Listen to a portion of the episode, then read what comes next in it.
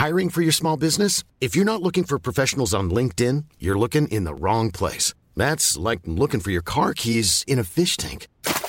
LinkedIn helps you hire professionals you can't find anywhere else, even those who aren't actively searching for a new job but might be open to the perfect role. In a given month, over 70% of LinkedIn users don't even visit other leading job sites. So start looking in the right place. With LinkedIn, you can hire professionals like a professional. Post your free job on linkedin.com slash people today.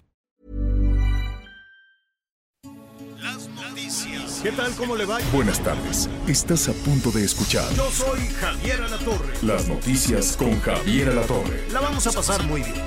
Comenzamos.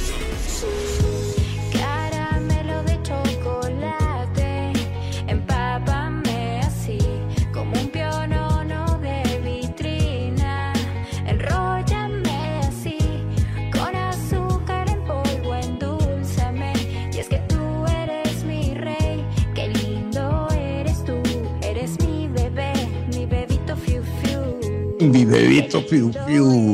A ver, si no le han dicho nada bonito hoy, póngale la canción, dile así. Dime mi bebito fiu fiu. ¿Cómo están? Qué gusto saludarlo esta tarde. Una tardecita a gusto, tardecita fresquita, nublada y con muchas ganas de que nos acompañen las próximas dos horas. Anita Lomelí, ¿hace cuánto que no te dicen así caramelito de chocolate o cosas así? Uy, pues estaba yo tratando de hacer memoria. Buenos días, ¿cómo están todos? Y la verdad, hace muchísimo. ¿Y qué crees? De ¿Qué es repente, eso? cuando mis hijos son más tiernos de lo normal, o mi esposo, pienso, ¿qué van, qué quieren? Ah, Entonces, o sea, estamos mal acostumbrados. Nunca ganamos. Ah, pero pues, eh, a, sí, a Miguel lo tiene súper mal acostumbrado. Todos los días le dice mi bebito fiu fiu. No, dicen, no, no. Alma de mi vida, y yo, ¡újole, qué romanticismo! ¿No? Hola Javier, Javier, Anita, Anita, ¿cómo están? Al contrario, yo les voy a decir cuál es la clave cuando en la casa hay problemas. Cuando Tal la cual. esposa te habla bonito y te dice, oye, mi vida, necesito decirte algo, señores, enciendan las alertas porque están en problemas. Pues no, tú Oh. dile, ¿qué, ¿qué ocupas, mi bebita fiu fiu? ¿A poco, a ver, sí o no? Yo sé que, que, y sobre todo en el medio, que sí, que, que esto, ¿no? Andamos ahí de, de rijosos. Ah, cómo extraño los, los años prepandemia, que la gente no andaba tan de malas, ¿no? Ya después de la pandemia, algo le pasó al mundo que anda encorajinado todo el día de pi- picapleito, picabuche, peleoneros, quién sabe, será efecto de la pandemia o, o- o cómo la ven ustedes, no, no notan como que, como que todo alrededor está más sensible, por no decir más, este, pues más enojada la gente, ¿no? Estalla por todo, ¿o no? ¿Sabes qué, Javier? La pandemia, por supuesto que tiene su efecto, ¿no? Hablamos como nunca de salud mental, por un lado, por el otro, este, que también tiene que ver con la pandemia y con lo que, con, con la guerra, este tema de, de la economía, de la inflación, de, pues llegas a tu trabajo y pues hay problemas, llegas a tu casa y hay otros problemas, y luego en el transporte, pues también no te puedes poner a ver tu serie porque, este, también a veces hay problemas. Entonces sí, yo creo que andamos tensos este, y eh, no sabemos realmente, por un lado, sacar esta, esta ira o esta frustración, no lo sabemos hacer. Estamos educados para sacarnos 10, para ser exitosos, para ser mejor, mejor, mejor, pero este tema de manejar la frustración, nadie nos lo enseña hasta que nos damos en la pared. Sí, pu- pues sí, pero ah, la verdad es que entre la polarización política, que todo mundo o, es, o estás este, de este lado o estás con este color, y se empezó el pleito, pero durísimo, durísimo, provocado desde luego por, por los políticos, por toda la competencia electoral. Yo, yo siento que la sociedad antes no estaba tan enojada hasta que llegó la clase política, los y las políticos de, todo tipo, ¿eh? de todos los colores, de todos los partidos, no, no se lo achaque únicamente a Morena. Y empezó el asunto de te odio porque tú eres de este color. Ah, sí, pues yo te odio más todavía. Y ahí se sembró el odio. Y después vino la pandemia y no, bueno, ya el principio se del acabose, pero está en nosotros ponerle buena cara. Vamos haciendo un esfuerzo, no de, no, no, vaya, no, no lo va a encontrar en ningún nivel de autoridad, ni en sus jefes, ni en nadie, ¿no? O sea, esta es una tarea individual. Cada quien todos los días hacer un esfuercito pequeñito, de a poquito a poquito en ponerle, en ponerle buena cara. Bueno, pues ahí lo estábamos saludando ahora con esta canción, Cursi, Cursi, Cursi, Cursi, pero no sabes qué hitazo. Se llama Bebito Fiu Fiu, Fiu Fiu como de chiflirito, ¿no? Así, Fiu Fiu. Oye, Eh, oye Javier, pero, pero es una canción que, que no es de ahorita, no es una canción que esté de Ah. estreno, es una canción de hace 20, 30 años. Sí, pero déjame contarte algo que al ratito, al ratito les voy a decir por qué se convirtió en un asunto. Sí, la canción en inglés es un hit de hace 20 años, ¿no? La, la, la, al ratito le vamos a poner ahí la versión original, y este, pero resulta que hubo una serie de filtraciones de unos políticos, igual que aquí en México, pero esto fue en Perú. Entonces el presidente le filtraron los mensajes que tenía con la novia, una legisladora. Entonces la novia le decía al presidente, sí, chiquito bombón, tú eres mi bebito fiu fiu. Y entonces ya la hicieron canción. Entonces al ratito lo voy a contar, al rato le cuento más. Al rato le cuento más. Este, Ya, ya este me tienes intrigada. Ah, no, al ratito, al ratito lo voy a contar más, pero de que se hizo viral, se pues comienza poco a poco a hacerse viral ahí el bebito Fiu Fiu. Y antes de ir a temas que están ahorita en desarrollo, pónganos, señor productor, un poquito nada más para ponernos melosos esta tarde.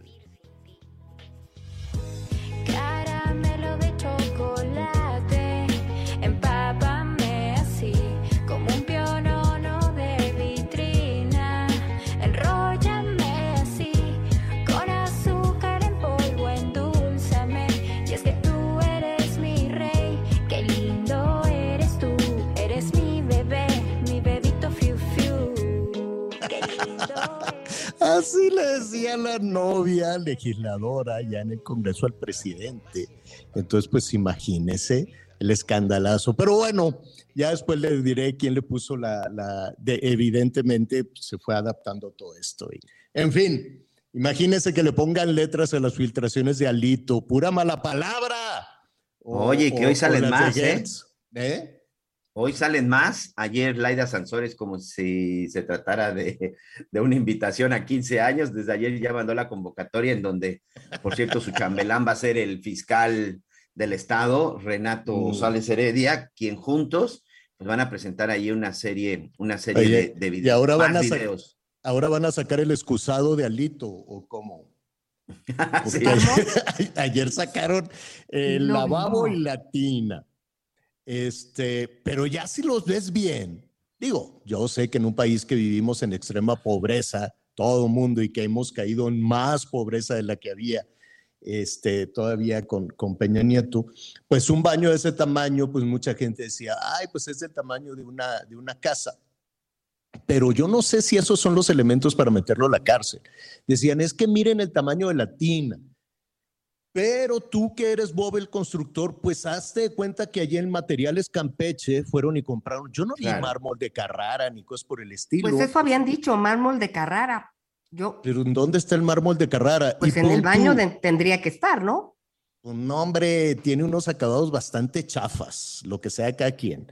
Este, muy grande, pues sí, pero sí, sí, pues tampoco es, digo, yo sé que en las Mira. unidades habitacionales les ponen unos materiales chafísimas, ¿no? Terriblemente chafas, y que comparados con la mayoría de los ciudadanos, pues sí, es una cosa terrible. Yo no sé si le alcanzaba para ese baño, yo no sé si eso que puso, que puso Renato Sales es ya el elemento suficiente para meterlo a la cárcel. Decir, miren la tina tan grande que tenía, métanlo a la cárcel. No lo sé, no lo sé si, si le van a sacar. Presente la factura, que le digan, presenta la factura de la tina y a ver de dónde sacaste. Pero pues a mí me, me, me, me parecía que para haber tirado puertas, entradas y órale, hijos de la, ¿no? Y a ver qué encontraron, una tinota grandotota. Ándale, si vas. Sobre todo, sobre todo yo creo que aquí la parte que ya debemos de pedir y de exigir eh, como ciudadanos, y no solamente para nuestros amigos de Campeche, es si la gobernadora y si en este caso el fiscal Renato Sales Heredia, que sinceramente tengo años de conocer al fiscal, años de conocer al licenciado Renato Sales Heredia, este, hoy sí estoy sorprendido la forma de, y el protagonismo que ha tomado que ha tomado en este asunto, las declaraciones que ha realizado, sinceramente me sorprenden y me extrañan mucho, porque créanmelo, es un conocedor de la ley, es un conocedor de la constitución, es un conocedor del derecho, y aquí la gran pregunta es, ¿es culpable o no es culpable eh, Alejandro Moreno? Y a mí, sinceramente, si es culpable, lo quiero ver en la cárcel si él se robó todo el dinero que dicen y que ganó en, durante como gobernador 5 millones de pesos y su casa vale 80 millones de pesos, pues no tienes que ser contador ni tienes que ser especialista para ver que las cosas están mal. Si esas pruebas, si esos elementos existen, que lo metan a la cárcel, pero que se dejen de estos protagonismos políticos y que se dejen ya de, estos discursos y porque además el día de mañana, y aquí me lo van a decir los expertos en la ley, antes de denunciar, estás mostrando tus pruebas. Señor, llega un momento que esas pruebas son viciadas y si no vean lo que sucedió con la secuestradora francesa, que por exhibir antes de eh, una situación quedó en libertad. Si tú estás mostrando antes de los elementos que tienes para acusarlo, se van a echar para atrás. Entonces, de repente uno se pregunta, ¿existe la intención de ver a Alejandro Moreno en la cárcel o solamente es un protagonismo político? Si solamente se trata de una propaganda política, tache para los tres, para la gobernadora, para el fiscal y por supuesto que para Alejandro Moreno. Oye, y Javier, con tantos problemas sí. y nosotros pre pre preocupados por si el baño es grande o no es grande, o si es legal o es claro. ilegal. Eso es lo más indignante de todo. Si, claro. si cometió un delito, a ver, pongan la denuncia y que proceda lo que tenga que proceder con él y con todas y todos los compañeros todos. que así sea. Pero en el Inter sí tenemos prioridades. Sí, pero entonces le quitas todo, todo el, ¿cómo te diré? El morbo electoral, ¿no? Si haces así la denuncia, bueno, a ver, este robó, sí, ¿cuánto robó tanto? Y métanlo a la cárcel y ya. Pero entonces ya le quitas todo, toda, pues sí, ese es el asunto, todo el morbo político, todo el morbo electoral y ese líder del PRI. Y no, acuérdate que ya estamos enfilados hacia, hacia la elección presidencial, entonces pues todo tiene que ir aderezado con esta, con esta situación. Bueno, esos son los políticos que no nos distraigan. Qué terrible, no sé si ustedes han visto en redes sociales la, la forma en la que se trata los animales que están en una, pues decían un santuario, sobre todo de felinos, qué cosa tan terrible es esto. Y uno se queda pensando, si no hay dinero este, para las medicinas y está desmantelado los, los servicios médicos y la gente sigue esperando fechas y fechas para una intervención quirúrgica, si las escuelas están hechas pedazos, si no tienen ventanas, se mete el agua, hace un calorón, pues imagínese usted si va a haber dinero para eh, la conservación de algunas especies y los están dejando morir de una, de una manera terrible, de una manera brutal. ¿Te acuerdas? Y no es cosa nada más de esta administración, vámonos también a las administraciones anteriores. El verde ha sido criminal en muchos, eh, en muchos aspectos, han lucrado con ese tema han lucrado con, pues con un eslogan mundial que es muy bonito y que es muy reconfortante, este, el Partido Verde, pero el Partido Verde en México de verde no tiene nada. ¿Se acuerdan aquella iniciativa de llevar a todo, levantar a todos los, eh, los animales de, de los circos y demás? Y fue una matazón terrible. Si uno se queda pensando, ¿dónde están todos aquellos animales que dijeron, no los vamos a llevar? ¿Y a dónde te los vas a llevar? A la Profepa. Y fue una matazón terrible y ya nadie supo nada. Entonces, en ese tema de que la Profepa tiene que intervenir y tiene que rescatar a las especies, si, revisamos y si son honestos, pues también pueden decir, saben que yo no puedo hacer nada, lo tendría que hacer unos privados, quiero suponer. El hecho es que también hay privados que la verdad tienen una mala entraña este, brutal. Hay, un, eh, hay una especie de santuario en la Ciudad de México, en el Ajusco, donde pues no tengo la población de felinos, este, completa la población de felinos total, pero están en unas condiciones lamentables, eh, muertos, muertos por, pues porque no les dan, eh, no les dieron de comer, se deshidrataron. Son más Con o las menos heridas 300. abiertas, dicen. Las Sí. heridas eh, abiertas fue un, un tema brutal. El, este santuario, ahorita le voy a decir cómo, cómo se llama. Se llama es- Black Jaguar White Tiger. Exactamente. Entonces, eh, dice el director de Black Jaguar que están en perfecto estado, pero las imágenes dicen otra cosa. Em, Y fíjate que la Asociación sí. de Zoológicos, Criaderos y Acuarios de México, AC, interpuso a finales de junio una denuncia penal ante la Fiscalía General de la República contra Eduardo Mauricio Moisés Serio, también conocido como Papa Bear, Papa Oso, en su calidad de dueño del gran santuario mexicano Jaguar Negro, Tigre Blanco o Black Jaguar, porque recibieron fotografías del abandono y el maltrato a cientos de felinos de- y diversas especies, varias de ellas en peligro de extinción, y entonces pues acudieron a investigar y constataron que las fotografías pues eran verídicas. Entonces por eso está este escándalo en el kilómetro 36 de la carretera Picacho a Jusco, San Tomás a Jusco, en Tlalpan. Bueno, pues en un ratito más eh, vamos a ver si es verdad esto, ¿no? El director del Black Jaguar dice no, eso es mentira, las evidencias dicen otra cosa. Claudia Sheinbaum también ya intervino, dijo que ha recibido las, las denuncias respecto a lo que está sucediendo en este, en este albergue precisamente de, de la Jusco. ¿Cuántos son? Más o menos 300, ¿no, Anita? 300 felinos entre trigue- tigres, linces, jaguares, panteras y leones de todas las edades. Bueno, y también, ¿qué, qué hace la Profepa? La Profepa, que es la Procuraduría Federal de Protección al Ambiente, ¿qué hace si los rescata? ¿A dónde se lleva 300 delfines, de, de este, felinos? Oye, y ¿Con primero qué? a mí me intriga cómo, este, cómo de veras los mantienen de entrada, ¿no? Entonces, pues vamos a, vamos a Pues ya se vio que no los mantienen porque precisamente se están muriendo de hambre. Precisamente Eso creo que dicen es esas punto. fotografías. Es correcto. Sí. Veamos qué Ujú. dice el dueño al rato, ¿no, Javier? Ujú, ujú.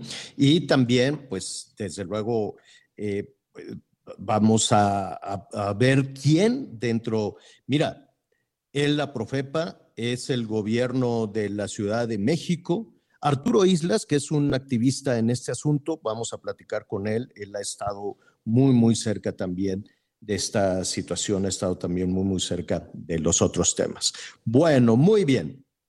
Oiga, aquí le dábamos la buena noticia, hablábamos también de la situación lamentable en la que se encuentra desde hace ya muchísimo tiempo el Aeropuerto Internacional de la Ciudad de México. No es un tema de esta administración, estaba ya reventado desde la administración de Enrique Peña Nieto, se hizo un proyecto para un nuevo aeropuerto, eh, fracasó ese proyecto, se canceló ese proyecto, todavía se está pagando eh, parte de la cancelación de ese proyecto y después pues este, nos quedamos quienes de alguna u otra manera teníamos que entrar o salir de la Ciudad de México, que es el principal destino en el país, porque la Ciudad de México pues se mueven a diferentes, a, a otros, eh, a otros aeropuertos. Aquello era terrible.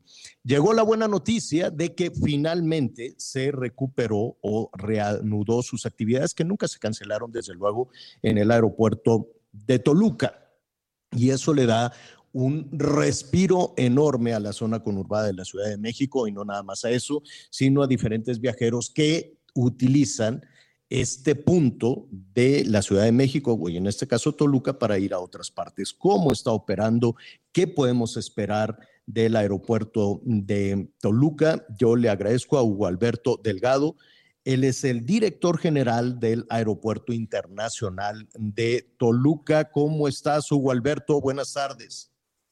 ¿Cómo estás, Javier? Muy buenos días. Qué gusto saludarte.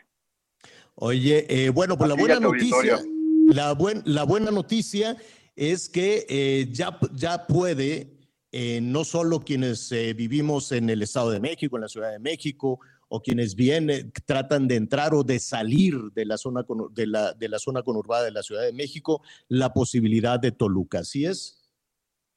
Sí, es correcto. A partir del día primero de julio ya tenemos operaciones a uno de los principales destinos del país. Conectamos hacia Estados Unidos a través de Volaris, eh, vía Guadalajara o Tijuana. tenemos vuelos a Los Cabos, a Huatulco, a Cancún, y entonces, pues... Ma- la- Más o menos, más o menos cuántas operaciones diarias tiene el Aeropuerto Internacional de Toluca.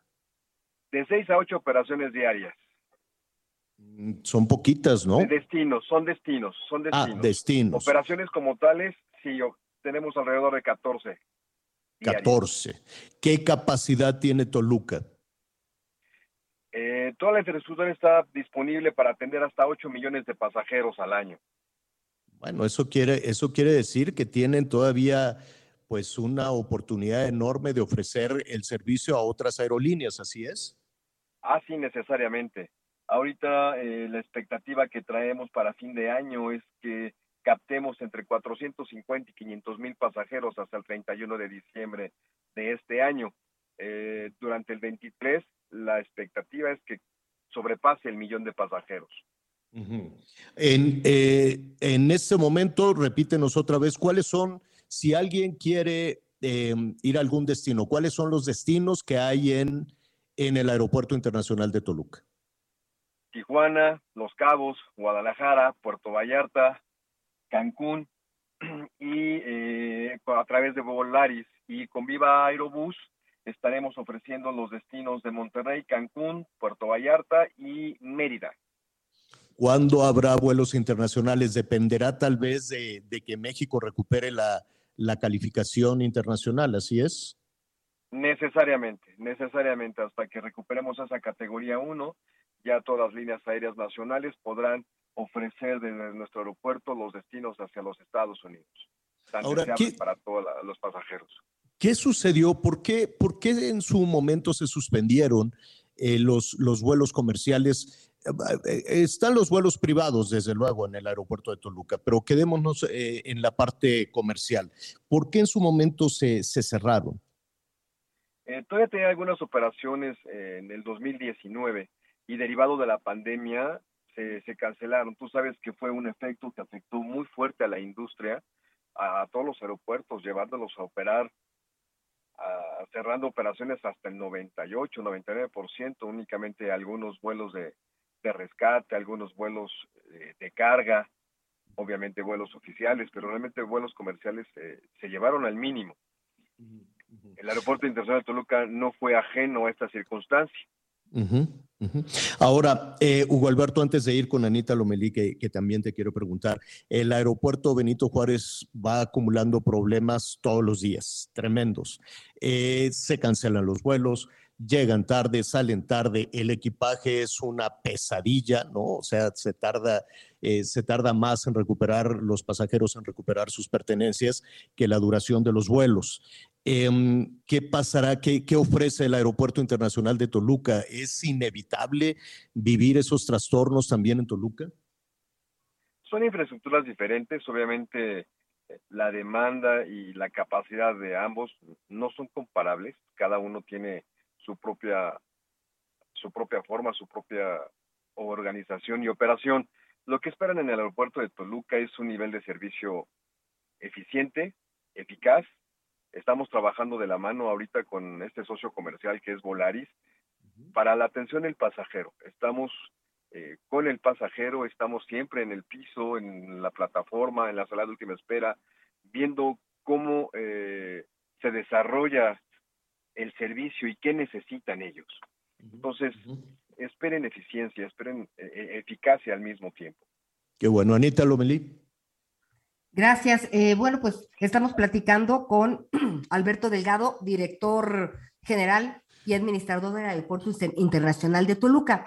Me intriga saber si este pues reinicio de operaciones, además de que da mucha alegría, sí va a funcionar junto con el aeropuerto Benito Juárez y el Felipe Ángeles, porque una de las cosas que se decía era que los tres aeropuertos no eran compatibles.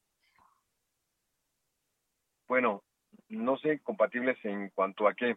Las tres infraestructuras formamos parte del sistema eh, aeroportuario metropolitano. Cada uno de ellos tendrá la vocación de atender a su mercado eh, y, nicho de afectación que de manera nativa les corresponde.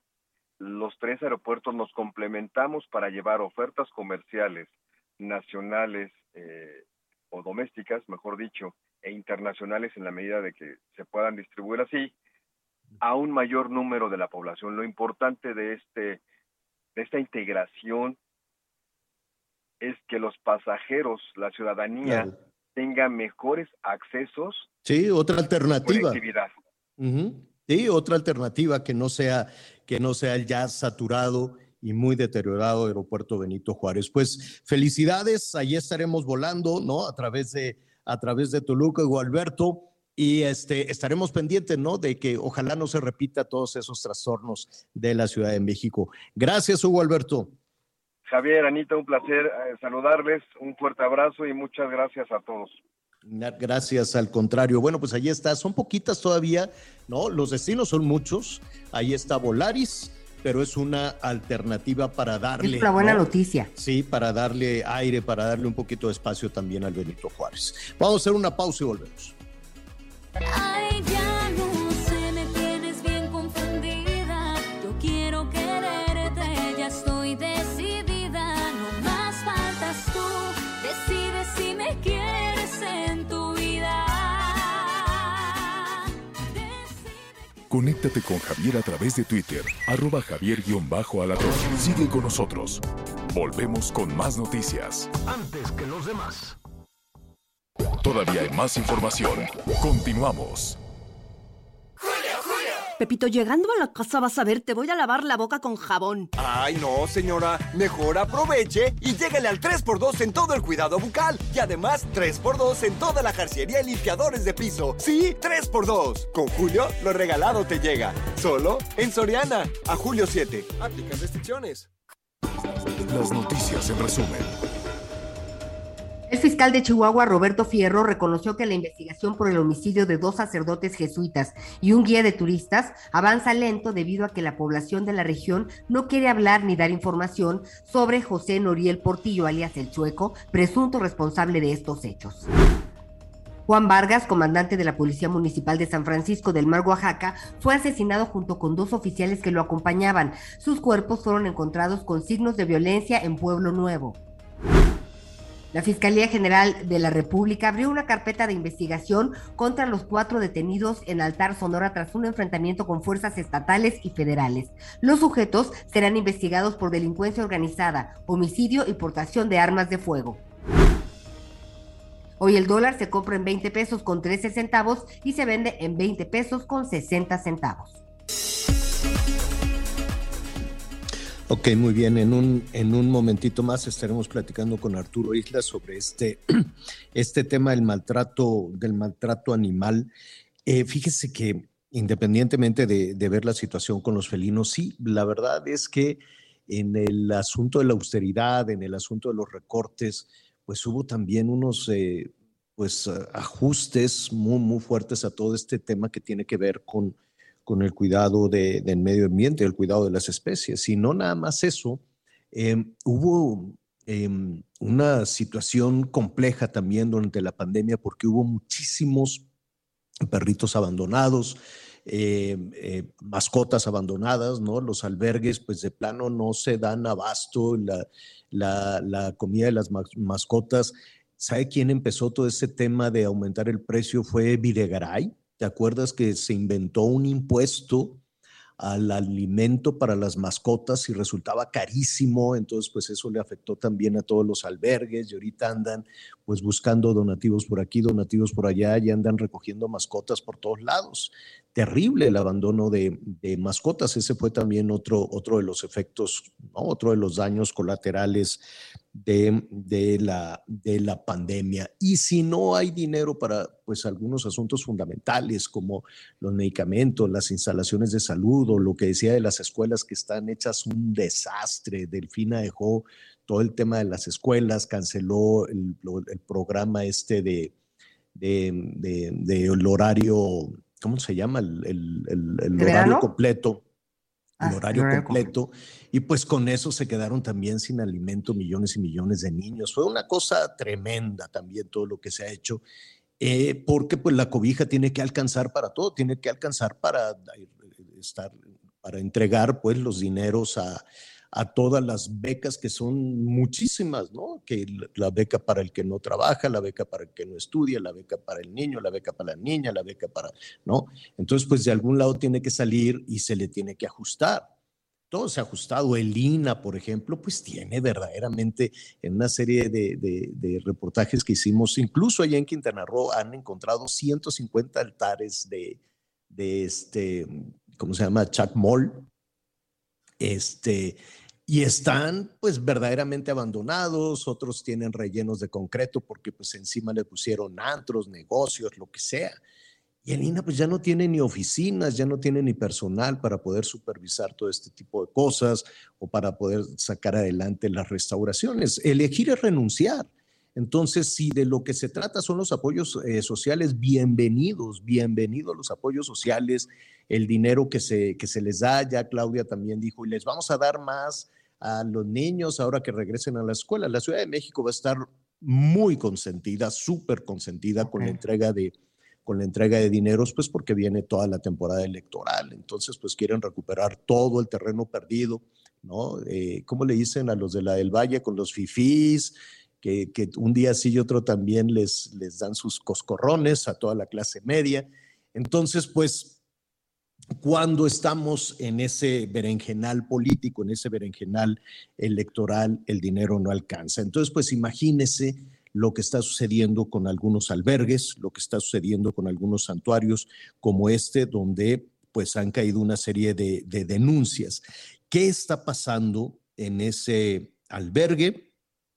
Eh, es una fundación que se supone que estaría recibiendo dinero para atender a cientos y cientos de felinos. Arturo Islas ha estado pues desde hace muchísimo tiempo alrededor o pendiente de lo que sucede con, eh, diferentes, hay algunos que están funcionando muy bien, como el de Sinaloa, y hay otros que ya tienen muchísimas denuncias y sospechas alrededor. Arturo, ¿cómo estás? Buenas tardes. Hola, eh, querido Javier, ¿cómo estás? Mucho gusto en saludarte. Buenos días. Buenos días, eh, buenos días Arturo. ¿Qué está pasando con esta eh, fundación, con esta denuncia de maltrato animal en la Black Jaguar and White Tiger?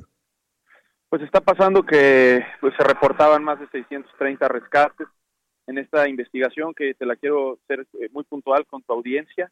Llevo más de cuatro años trabajando en esto. Sé de todo esto hace siete pero bueno, había una credibilidad enorme, un crecimiento enorme en redes sociales, un contubernio con el gobierno de Enrique Peña Nieto, el secretario de Medio Ambiente Rafael Paquiano, que en ese momento ellos otorgan permisos desde, por ejemplo, haber otorgado permisos para tener grandes felinos en Pedregal, en una casa, en una colonia residencial. Desde ahí, pues este lugar hace ruido, ¿no? No sé en qué sano juicio unas autoridades te dan permisos para tener leones y tigres en el Pedregal, para la gente que no sabe dónde es el Pedregal, una zona residencial. Entonces, yo todavía no entiendo y no logro dimensionar. Ahí empieza toda esta agonía. Eh, se, en ese lugar se, yo siempre dije que se reproducían felinos para la venta. ¿Qué pasaba? Se vendían. Haz de cuenta que tú antes, algunos años, tú querías comprar un, un león blanco, un tigre blanco, por darte un ejemplo, ¿no?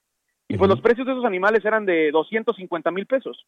Aparece esta fundación y a los dos años ya veías tigres, todo esto que está pasando. Hay un tigre suelto en Guadalajara, hay un tigre suelto. ¿Por qué? Porque muchas personas podían pagar 30 mil, 20 mil pesos por un animal porque ya vendían tantos Imagínate, si tienes 600 felinos a tu cargo y con que tengas solamente un porcentaje reproduciendo, tenías entre 30 y 40 cachorros. Pero, ¿cómo, cómo empezó esta historia, Arturo? ¿Cómo, cómo, cómo surge este lugar? O inicia, pues, eh, eh, gente que tiene leones y tigres, eh, el fundador, eh, Instagram era muy verde, iniciaba la red social, y cualquier cosa de ese tipo que llamaba la atención, ¿qué sucedía? ¿O qué pasaba? Que en el momento en que la red social está eh, funcionando eh, como primeras cuentas, pues a la gente le encantaban los tigres y los leones y empezó a generar auge. Se dieron cuenta que llamaban la atención, eh, empezaron a generar como si fueran rescates, porque en realidad compraban los felinos y empezó a generarse esto y alrededor de la fundación empezaron a ir personas tan famosas como Lewis Hamilton, como Orlinsky, como Ricardo Guadalupe de Hublot, como Maluma, como las Kardashian, como Katy Perry, y empiezan las investigaciones de PETA y empiezan las investigaciones internacionales. Eh, hace muchos años a mí me buscaron unos productores que hoy en día están involucrados en Tiger King y ellos querían hacerlo sobre Black Jaguar White Tiger, pero no había las suficientes pruebas. En esto entra ya él a trabajar ahí, durante dos años recaba pruebas, ve el trato a los trabajadores, nada más te voy a decir puntos importantes. La Casa del Pedregal dejó de ver la renta, ya nunca la pagó, no vino ni a sacar los animales, ni sus cosas, ni nada, lo tuvieron que hacer sus trabajadores. Eh, ya no pagó esa renta. El predio en donde está ahora es clandestino porque no tiene permiso de UMA. Él acaba de dar eh, con una colega tuya una entrevista en televisión abierta y solito se puso al la soga al cuello. Sí tengo registro, pero en el otro predio, pues eso es un delito. Tú, no, tú tienes que darle a las autoridades, avisarles que vas a mover a los felinos. Y ya olvídate todo lo demás, el desvío de recursos porque recibieron millones de dólares no tendría yo ningún problema. Yo le dije a Yael, a esta activista que trabajó ahí, yo no voy a hacer ningún movimiento mediático hasta que yo no lo vea con mis propios ojos. Te voy a llevar. Me aventé los últimos tres meses yendo periódicamente, vi morir a los animales. Tengo pruebas que ya ayer tuvimos reunión con el gobierno de la Ciudad de México, con, con la gente de Claudia Sheinbaum, con Marina, la secretaria de Medio Ambiente, ha aportado increíble. Han jalado, han actuado. Al César lo que es del César, tú sabes, cuando les digo no chambean, no chambean, cuando te digo que chambearon, a las 7 de la mañana ya estaba la Profepa adentro, a las 7 ya estaban elaborando actas, eh, eh, por la tarde ya teníamos el estimado de 200 felinos en muy malas condiciones. Pero te quiero decir aquí lo más importante, los animales hablan más que mil palabras. El- el- el- el- no hay pandemia, imagínate que todos los zoológicos del mundo ahorita digan que por la pandemia sus animales realmente están en estas condiciones. Estas condiciones, bueno, nunca me iba a atrever yo a decir que, ¿por qué no siguen con los señores del circo? O sea, Big Boy estaba encadenado, pero no estaba muerto de hambre. Claro. Por, por Claro. favor, o sea, ya matar a los animales de hambre es criminal y el desvío de recursos no está en los animales. Luego la, la, la Junta Patronal de la Jusco ya está generando, estuvo denunciando, que a ellos les preocupaba con las medidas de contención del lugar. Si tú vas, Javier, y yo te invito a que vayas y, y, y- y que estés en el rescate, son láminas de adobe, se- ya se les han salido los gatos. Se les sale un, un gato de esos con la gente, Oye, ¿qué pasaría? y, y rescatar qué significa, Arturo? ¿A dónde los van a llevar? Mira, eh, se hizo una, un análisis muy importante y sobre todo lo han hecho las autoridades. La organización más eh, prestigiada para poder hacer eso por las, la experiencia que tienen es la ASCAR, la Asociación de Zoológicos y Acuarios de México, porque ahí están adheridas santuarios, unidades de manejo y aprovechamiento, eh, diferentes zoológicos, instituciones privadas. Ahí están lugares como African Safari, Safari, eh, eh, por decirte algunos, ¿no? Eh, eh, Parque Loro, o sea, infinidad de gente, ¿no? El Zoológico de San Luis, de Maro Vilet, mucha gente que sí tiene años y que sí tiene veterinarios y que sí son unos chingones. Entonces, ahí lo más importante de todo esto es la gran eh, eh, movilización que se tiene que hacer económica, técnica y profesional. No podemos mandar esos animales a otro matadero. Entonces, algunos zoológicos de los 80 tendrán que ver quién tiene capacidad, quién puede, quién tiene los recursos, dónde van a estar mejor, qué santuarios. Nosotros ya ofrecimos el alcance del nuestro, porque nosotros tenemos un alcance, no tenemos todo. Y por eso, Claro. en manos, en manos, pues del presidente de la asociación, que es Ernesto Zazueta Zazueta, y de los líderes de, de, de, de ASCARM, que siempre han sido gente muy comprometida con los animales hace años, y las autoridades, los Oye, expertos. Arturo, siempre, eh, pues de alguna manera todo se resume a la Profepa, ¿no? De pronto eh, lo leemos por aquí, lo escuchamos por allá. Es que la Profepa ya intervino. La Profepa tiene esa capacidad no solo de, de- de- de sancionar, sino de proteger animales. Sí, mira, lo que están haciendo ahora, que ellos nos comentaban ayer, que para la capacidad de inspectores que tienen eh, ha sido como, o este va a ser eh, su rescate más significativo en la historia, ¿eh?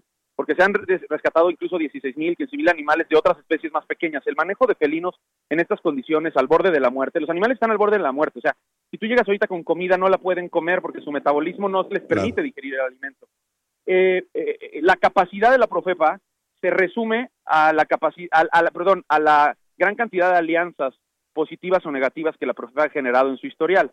Como la alianza con ASCAR es positiva, de trabajo en colaboración, coadyuvanta, creo que eso sí podríamos rescatar, que se pueden utilizar eh, todos los recursos de esta organización y de todos los eh, recursos privados y públicos dedicados a los animales y medio ambiente para sacar adelante este rescate. Además, con el valor agregado de que estamos muchos activistas atrás, porque esto se han Claro, sumado qué muchos, bueno. y muchos empresarios.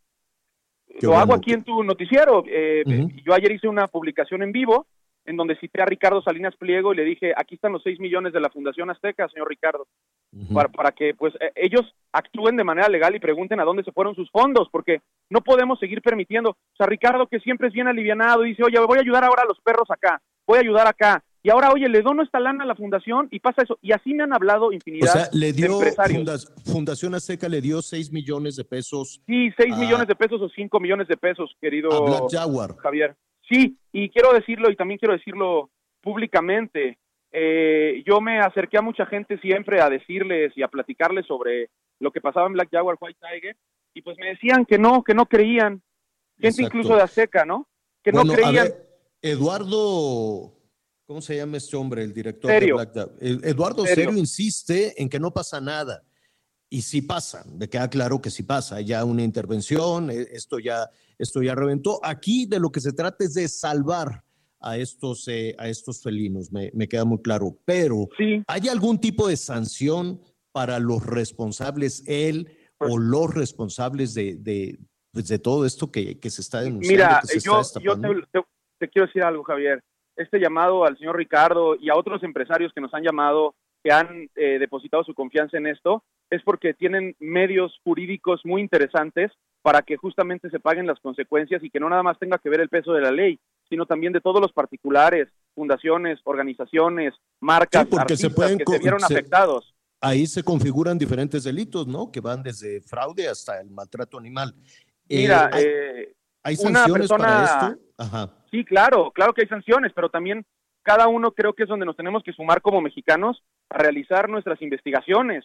Y por eso es que yo quiero invitar a toda la gente que estuvo donando que denuncien dónde están sus recursos, que qué pasó con sus recursos. O sea, si Fundación Azteca tiene un sistema de eh, eh, eh, jurídico, que, que pregunte y que vean en qué terminaron los recursos. Te voy a dar un ejemplo. Eh, eh, personas eh, que se dedican a la farmacéutica me hablan y me dicen, oye Arturo, ¿qué pasa con los terrenos? Nosotros donamos eh, de, de- de una carrera una lana importantísima para que comprara el terreno. Hoy nos enteramos que no nada más el terreno tiene permiso, que debe un año de renta, que nunca lo compró, que la casa del Pereval tampoco se compró, que el otro terreno que estaba anteriormente en su posesión lo corrieron también por no pagar la renta. Entonces, ¿dónde está ese dinero que dijo que la iba a usar para esas cosas? Esa es la transparencia y es cuando digo ahora, como todos se fueron a tomar su fotito y a ponerse el chequecito y somos muy buenos y ayudamos a los animales, los necesitamos y que se apoyen en el ASCARM y que los empresarios que quieran apoyar, esto no es de la fundación a tal cuate, yo no estoy ni siquiera eh, como intermediario en mi tema, que a mí me encanta, yo tengo un elefante y ese es mi tema. El manejo de estos felinos lo tiene que ver el ASCARM y los que quieran donar y apoyar, hablar a la Asociación de Zoológicos Acuarios de México, ponerse en contacto con ellos y ver cómo ayudan y cómo apoyan. Exactamente, es lo que te iba además a decir. eh, cuando mencionamos la palabra ASCARM, te estás refiriendo a los zoológicos, los criaderos y los acuarios de México, ¿así es? Claro, y yo algo que siempre he estado, eh, y lo he dicho ahora públicamente, a ver, no confundamos el comercio legal de animales, que yo en lo personal, a mí no es algo de este tipo de animales exóticos que promueven que sean mascotas, no estoy de acuerdo, pero lastimosamente las, o, o- o lamentablemente nos guste o no, es, es legal en este país cuando hay un criadero responsable. No confundamos esas cosas que a veces nos pueden generar una opinión personal de no estar de acuerdo con ello, ¿no? Como Claro. pasa con muchas actividades. Pero lo que no podemos confundir es el maltrato animal. El maltrato animal debe ser castigado con el Código Penal, con cárcel. Ya el desvío de recursos y eso tendrá que revisarlo las autoridades, para eso están. Está Policía de Investigación, te adelanto que ahorita ya hay sellos de clausura del gobierno de la Ciudad de México. Está la Profepa adentro. Ya no hubieran clausurado si ahí estuvieran las cosas bien. La verdad es que necesitamos el apoyo de la sociedad y que la gente que donó se sume a ayudarnos, publicando, denunciando, demandando, eh, todo lo que se tenga que hacer. Y por eso invito a los empresarios que con sus jurídicos Sí. nos ayuden para que a mí también me hagan sentir protegido, porque yo fui a alzar la voz de algo que llevaba años ahí, y alzar la voz me refiero a, a compartir algo Claro. que pues cuando uno incomoda a las personas se pone en riesgo. En, en- en enorme riesgo y por eso hay que ventilarlo, hay que decirlo y tienes todo, todo nuestro respaldo y todo nuestro apoyo, Arturo. Pues eh, estaremos ahí muy pendientes de lo que sigue. Esperemos que en un país como este, donde todos los días se nos vienen encima pues una cantidad enorme de situaciones de tragedia y sobre todo se nos cae encima la política con sus concursos de todos los días, que esto no quede como una llamarada, como un asunto, sino que verdaderamente trascienda de acabar de una vez por todas con esta situación y ver cuál es la ruta legal que se va a seguir en este, en este caso. Yo hace algunas semanas, Arturo, una, una situación terrible en la que de pronto decían, bueno, pues es que legalmente cómo está, no está la denuncia, claro que se debe presentar una denuncia. Hace unas semanas se encontró un, un, un- un sitio que ni siquiera era un criadero, era un tormento para decenas y decenas de mascotas, de perritos, ¿no? Que estaban hacinados Sí. en una propiedad, los sacrificaban y los vendían a las taquerías de Tacubaya, ¿no? Qué horror, qué horror. Y, al- y alrededor de todo eso, y además los sacrificaban de una manera brutal. Y alrededor de todo eso, Arturo, no pasó nada. nada. Terrible. O sea, eh, eh, nos, nos falta, por eso tenemos que poner aquí el dedo en la llaga y no soltarlo y generar un precedente. Por eso tenemos que poner estos ejemplos a nivel nacional e internacional para que las leyes se sigan modificando y le demos mucha más cobertura y, respeto a los animales porque ellos no pueden ir a un juicio a defenderse ellos mismos. Claro, claro. Arturo, gracias. Estaremos ahí muy, muy, muy, muy pendientes. No sé si hay un censo. Finalmente, te quito un minuto más. No sé si hay un censo, si sabemos cuántos eh, animales, cuántos felinos murieron, cuántos están en riesgo, cuántos consideras hay. tú que se puedan recuperar. Sí lo hay, mira, a simple vista y ya con algunos conteos de Profepa como información extraoficial, eh, de los 630 que se rescataban, luego 400 que menciona, ya nada más quedan 200. Hace, hace 10 días él puso que quedaban 400. Hoy que entraron al conteo hay 200, de los cuales más del 80% las, las condiciones son bajo, eh, son reservadas. Eh, la posibilidad de que algunos animales no la armen es muy grande. El metabolismo ya en los huesos en los que están hay que, hay que atenderlos, hay que trabajar, eso está, está haciendo Ascarm y las autoridades correspondientes del trabajo, pero es cuando decías, oye, eh, esta persona sale en televisión nacional a decir, es que daños renales de 200 animales y los otros, y los, el otro 80%, ¿y por qué no has venido? ¿Por qué no estás parado aquí? Que están las autoridades aquí Claro. a dar la cara. ¿Dónde estás? Claro. ¿Estás escondido? Eh, por favor, pedirle a todos los, los empresarios, y lo digo aquí públicamente, querido Javier, que, que, que sabes que tienes toda una vida en, en Azteca, ayúdanos, porque necesitamos el apoyo. Bueno, Bueno, bueno, bueno, sí. Te- ahora sí te escuchamos. Ah, Hubo una tú interferencia. que sí. tienes toda una vida eh, de trabajo, de credibilidad, un tipo honorable, además con un gran compromiso por la naturaleza, y que eres tan cercano a todas las personas de televisión azteca, que he visto el respeto con el que te ven, te miran, y, y el que te tienen, el mismo que te tengo yo, ayúdanos, Gracias. ayúdanos a que Fundación Azteca se involucre de alguna forma, que pregunte, que, que, que- que pongan el dedo en la llaga y que nos unamos ahora, que es el momento importante para que estas cosas no sigan sucediendo en el país. Arturo cuenta con ello, te mando un abrazo y seguiremos muy, muy de cerca este caso, lo que suceda en el resto de la tarde, en el resto del día. Gracias, gracias Javier. Al contrario, un abrazo, Arturo. Qué situación terrible, qué situación Javier. criminal, desde luego, con los animales. Sí, Anita. escuchando esta charla, este, Arturo Islas, activista, que hace lo que le apasiona, que conoce del tema, que tiene muchos años trabajando y que lo conocemos también a él, este, le pasa lo que a muchas personas en el tema de la denuncia. Alzas la voz, empiezas a, con argumentos, con pruebas, eh, a demostrar, en este caso, lo que está pasando eh, con estos eh, anima- animales, con estos felinos, pero resulta que al rato este, parece, parece que el perseguido es eh, quien levanta la voz, quien denuncia, ¿no? En lugar del tema que, eh, que de fondo hay que tratar. Y por eso mucha gente desiste de denunciar. Es muy importante no dejar de levantar la voz, pero sí entiendo que tiene una preocupación porque las cosas llegaron a un a un punto en donde no hay regreso y pues sí, está inquieto por lo que pueda suceder con los animales por un lado y pues lo- también lo que le pueda pasar a él. Definitivamente. Y para evitar ese tipo de situaciones hay que ventilarlos, ¿no? Hay que decirlos, ¿no? Que no quede como pues una anécdota macabra, ¿no? ¿Se acuerdan, Anita, Miguel, esta casa donde pues había decenas, cientos tal vez, veto a saber cuántos perritos que recogían en las calles, pues los mataban a palos y los descuartizaban ahí en un patio y vendían la carne para las taquerías de Tacubaya o, veto a saber de qué tantos otros lugares. Y aquello pues nos horrorizó, ¿no? Tremendo. Son esas historias escondidas que había en la Ciudad de México y al mismo tiempo estaban dejando morir a todos estos felinos, a todos estos animales también en una zona de la Ciudad de México. Que no se nos venga encima, que no nos caiga encima todas las eh, cuestiones de campaña y todas las cuestiones electorales y todos los pleitos y quítate tú para ponerme yo y olvidarnos de este tema, porque la política es, es, muy necia, porque la política es muy dura, porque los poli- las y los políticos quieren llamar siempre nuestra atención de quiéreme a mí, búscame a mí, olvídate de los perritos, olvídate de los felinos, olvídate de los sacerdotes, olvídate de la inseguridad, olvídate de los robos en el transporte, olvídate de la educación, olvídate de las medicinas, olvídate de todo y piensa en mí, ¿no? Piensa solo en mí y dame y, y- y acompáñame y abrázame y no pienses en nada más. No, bueno, ahí tienen su lugar, incluso en los medios de comunicación, y con mucho gusto hablaremos de todos ustedes todos los días, las veces que sea necesario, pero no podemos olvidar el día a día tremendo, no podemos olvidar situaciones como esta que, que estamos viviendo. Sí, Miguelón.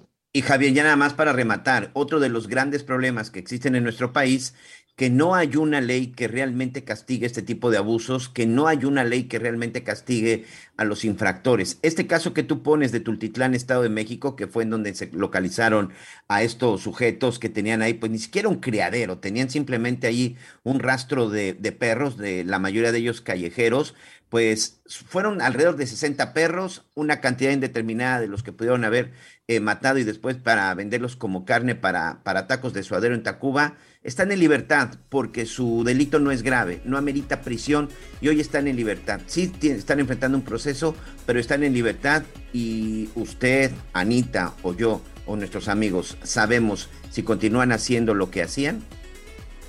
Vamos a hacer una pausa y regresamos con más.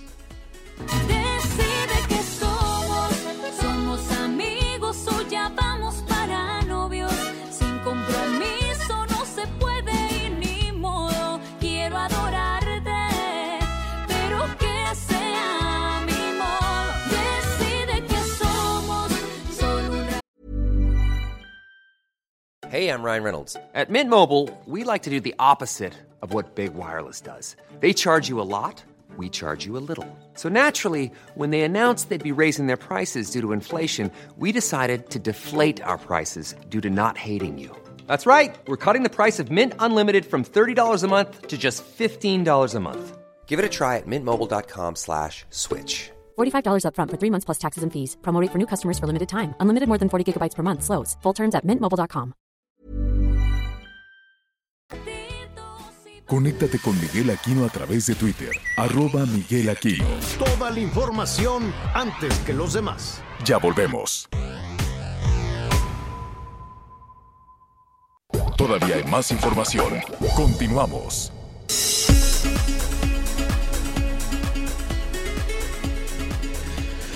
Muy bien, eh, qué bueno que qué bueno que sigue con nosotros. Estamos eh, iniciando ya la segunda la segunda hora del programa. Atención, nuestros amigos que nos sintonizan en Chiapas, en Guerrero, en Oaxaca, eh, también en las costas de Jalisco, porque el huracán Boni va costeando, el huracán Boni va bordeando la, la costa Pacífico, pero es ya un animalón.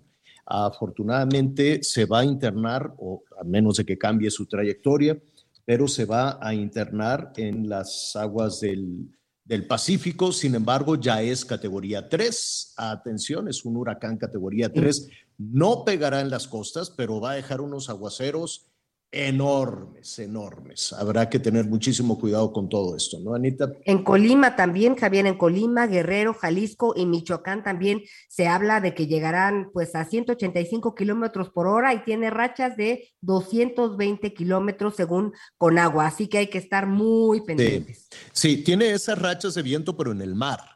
O sea, Sí. lo- a, a lo que habrá que tenerle este, cuidado y respeto, pues es a la Es cantidad de agua, sobre todo en estas regiones, ¿no? Que sí, que un año sí y otro también, pues tienen todas estas calamidades porque no hay la infraestructura, porque no, ha- no, no se ha invertido correctamente en las famosas obras hídricas. Entonces, pues vienen todos los deslaves, vienen las inundaciones y vienen todas las tragedias. Si este, este huracán, desde luego, llega con la bendición del agua, también para la parte de Nayarit, para la parte de Jalisco, para la parte de Sinaloa, y esperemos que le alcance también eh, las descargas de agua hasta Sonora. Acuérdense que la naturaleza no, no, no hace daño, la naturaleza es nuestra aliada, la naturaleza nos cuida. Quien, quienes hacemos las cosas mal somos nosotros, porque tenemos... eh, comunidades muy abandonadas, porque tenemos comunidades en las laderas, porque no se hacen bien los caminos, no se hacen bien las carreteras y vienen los deslaves y hay asentamientos irregulares por donde pasan los arroyos, ¿no? Y la gente dice, no, yo quiero aquí mi casa cerquita del arroyo para estar tomando agua y de pronto pues vienen las crecidas y vienen todas las, las tragedias. No es una amenaza a la naturaleza, la amenaza es cuando hacemos pésimamente las cosas, cuando lo hacemos muy mal. Atención, se acabará ya el horario de verano. ¿A ti te gusta, Miguel? ¿A ti te gusta, Anita? ¿Están de acuerdo con este cambio? ¿Cómo la ven? Mira, a mí sí me gusta pensar que ahorramos eh, electricidad y todo lo que esto implica y aprovechamos la naturaleza. Eso a mí sí me hace sentido, sí me gusta. Eh, Y, luego también me gusta entender las cosas científicamente, de uno más uno es igual a dos. Este, por, por la naturaleza divina, esto sí ya me cuesta un poco más de trabajo. Dice la secretaria de Energía, Rocío Nale, saludos a Rocío Nale, que no hubo ningún aho- ahorro. El cambio horario lo estuvimos aplicando durante más o menos 26 años. Sonora no, Sonora no, porque pues tenía sus relaciones ahí con, con Arizona y dice, perdónenme, pero yo no voy a hacer las modificaciones, lo voy a modificar de acuerdo a, eh, a lo que se establezca allá en los Estados Unidos para mantener, para no trastornar toda la relación comercial. En el caso de Quintana Roo, creo que también tratan de mantener un horario afín al de su mayor clientela, que, so- que es la de los Estados Unidos. Pero ¿qué va a pasar? Hoy se mandó la iniciativa, hoy se mandó la iniciativa para que los, para que los diputados ya desaparezcan el horario de verano. No, seguramente no habrá ninguna discusión y van a decir sí, No, digo, ya, ya podemos darlo por muerto. ya se puede dar por hecho que, a ver, ¿qué va a suceder? Corríjanme si me equivoco, Anita Miguel. Eh, el horario de verano va a continuar hasta que se termine, que va a ser en octubre, si no me equivoco. Regresamos al horario de invierno, que es como, como dijo el secretario de salud, el horario de Diosito o, Ah, o algo así. Te digo, para- te digo, te textualmente qué dijo. Si no lo dice Miguel, se muere.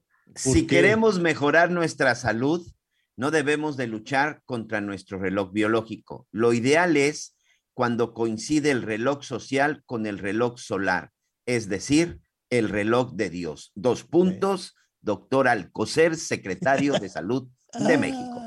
Oye, El me urge hablar con el doctor Alcocer. vacilón. Mi horario social nunca coincide con mi horario, ¿qué dijo? Solar, natural, labo- nunca. Social con el solar, que al final es el reloj de Dios. Bueno, pues ahí está, con el horario de Diosito, como diría el secretario de Salud, aquel que dijo que por ningún motivo él vacunaría a sus hijos y a sus nietos, y pues a la hora de la hora creo que siempre sí los iban a vacunar. Ah, te digo como la chimoltrufia, pero está bien. Muy bien, el hecho es que ya se acaba, se acaba en octubre, nos quedamos con el de invierno ya para siempre jamás, ¿no? Yo creo que ya después ya ya. no habrá ninguna, ningún cambio. Bueno, lo que sí veremos cuántos usos, con cuántos usos horarios nos vamos a quedar a partir de octubre, ¿no? El de la península de Yucatán, o por lo menos de Quintana Roo, el del centro, el del Pacífico y el del Pacífico Norte. Entonces yo creo que es a, a- raíz de investigarlo con mayor detalle, y salvo las excepciones, por ejemplo, Tijuana decía, no, yo me tengo que regir también con el horario de California, Sonora con el de Arizona, este, Quintana Roo pues con el de la costa eh, eh, eh, este de, de los Estados Unidos, De en los fin, Estados Unidos. sí. ¿no? Y para pues toda su clientela y para no trastornarse, porque imagínese usted el cambio de vuelo, ¿a qué hora sale? Pues salía este y el otro, es muy complicado con los aviones. Entonces, a reserva de puntualizarlo, quedaríamos a- eh, ya a fin de año con cuatro usos horarios, quiero suponer, distintos en nuestro país. Eso se lo vamos a, a revisar. Y bueno, pues ya se acaba este tema, que hubo poquito, poquito ahorro, es lo que este, nos comentan. Bueno, ya se acaba. A ver, iniciamos el programa y recibimos muchísimos comentarios. Arroba Javier-a la torre, está a sus órdenes, arroba Javier-a la torre. Y en javieralatorre.com le ponemos ahí el, el, el videito de mi, mi amorcito Fiu Fiu, ¿cómo se llama? No, Be- bebe, bebe, bebecito Fiu Fiu, A ver, señor productor, pónganos un poquito para recordar qué pasó con esto. Bueno.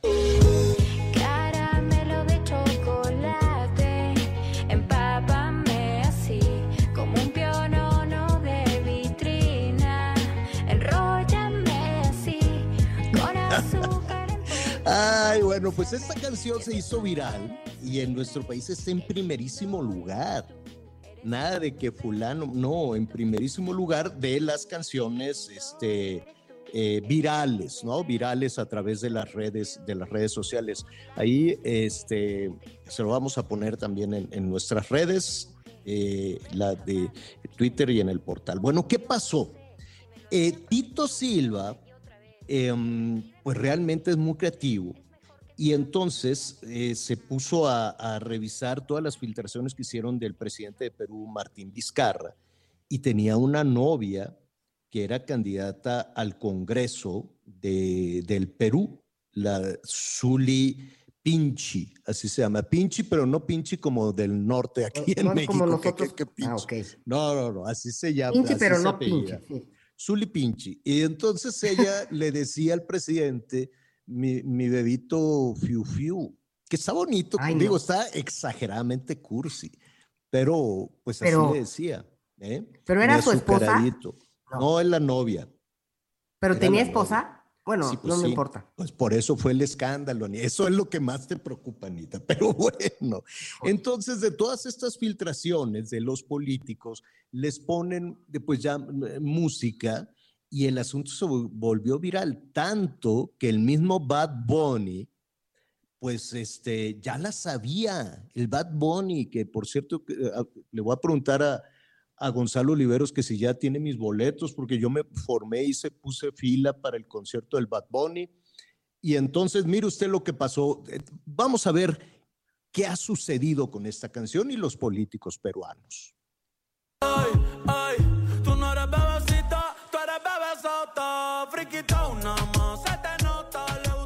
Este fin de semana, Bad Bunny, el cantante más escuchado del mundo, hizo un enlace en vivo para presentar las canciones del nuevo disco Un Verano Sin Ti, Pero nada, ahí está mi música, me recuerden. con fans conectados en todo el mundo por más de dos horas. El conejo malo cantó, bailó y regaló premios a sus fans.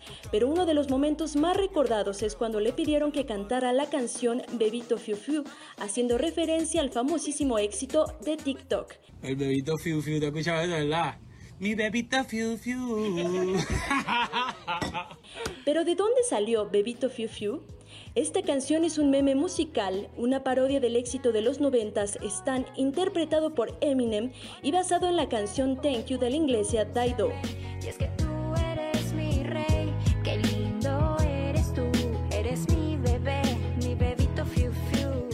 Pero aquí va lo más interesante y es que la letra de Bebito Fiu Fiu está basada en filtraciones de una conversación entre el expresidente de Perú Martín Vizcarra y su amante, la ex candidata al Congreso peruano Zuli Pinchi. En los mensajes de texto, ella le dice, entre otras cosas, eres mi bebito, eres mi rey.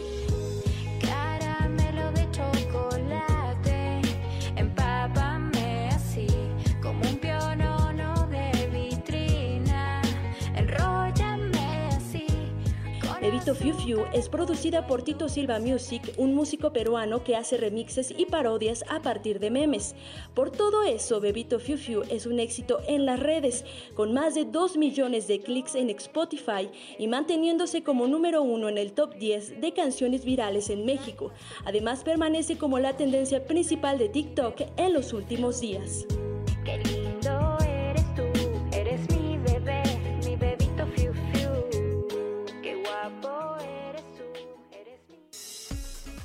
Partir de esas filtraciones. Gracias, gracias a Liz Carmona que nos pone en, en contexto de toda esta situación. Y mire, pues por lo menos eh, dejan algo, ¿no? Algo de gracia a los políticos allá en Perú. Yo me quiero imaginar que, pues pura mala palabra, si le hicieran una canción a Lalito Moreno con las filtraciones que al ratito van a presentar más hoy en la noche.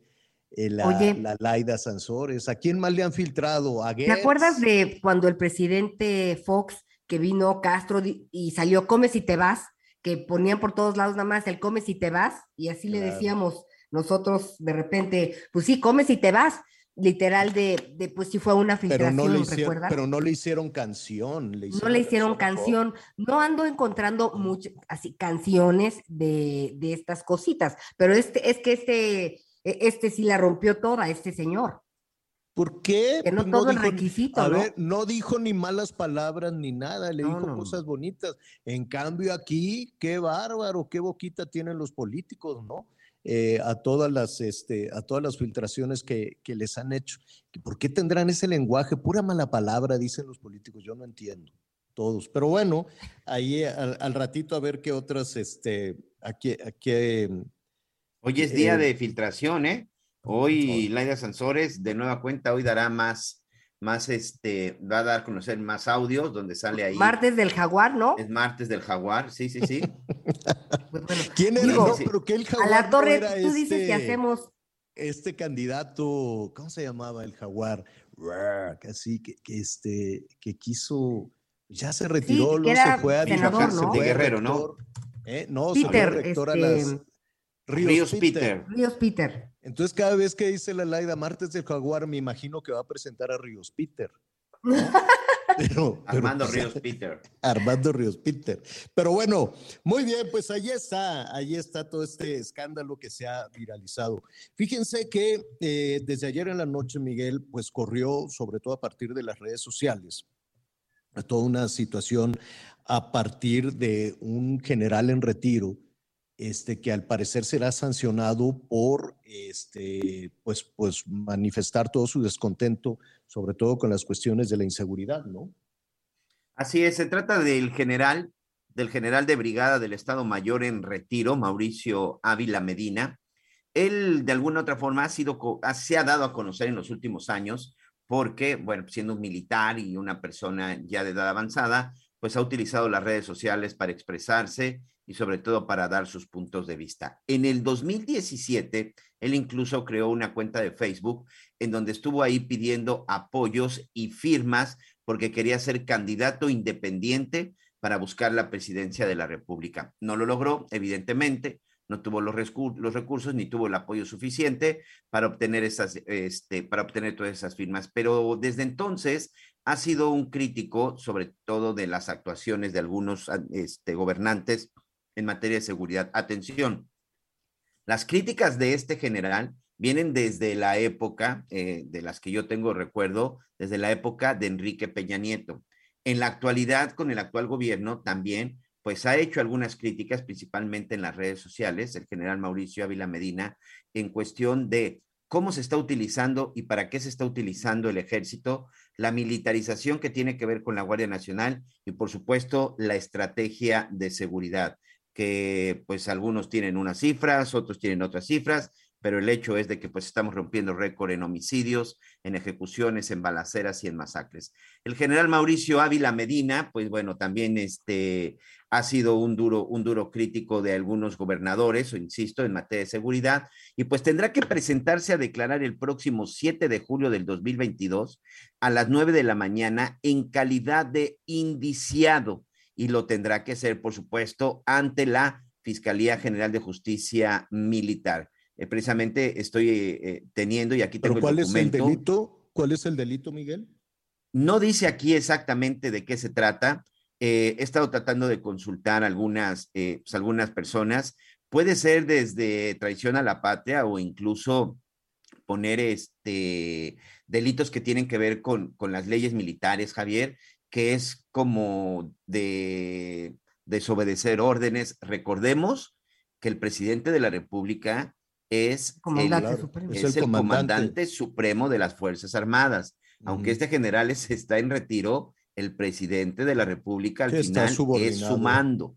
Exacto, es su mando, es su superior. Y en el ejército eso, eso se castiga. Y por lo pronto, pues este general en retiro se tendrá que presentar el próximo 7 de julio y aquí está muy claro, se le está pe- solicitando comparezca en calidad de indiciado, ya saben los horarios que tienen ellos, a las 0900 horas del 7 de julio ante el representante social militar. Se tiene que presentar ante la quinta agencia del Ministerio Público Militar, pero pues al banquillo de los acusados este general que Pero- pues ha sido crítico de la actual administración, e insisto, desde la época de Peña Nieto, ¿eh? Y Pues bueno, ahora subió seis videos que hablan del presidente López Obrador, pero tú tienes razón de todo lo que este general siempre ha señalado, sin importar quién está al frente, sino hablando en relación a la estrategia de seguridad. Lo que me preocupa es que no sepamos por qué lo citan, ¿no? Porque eh, si es solo por criticar, este, pues es, es, es eh, también una falta a, a sus derechos humanos. Sí, Pero veremos en el cuál es el. ejército es una sanción.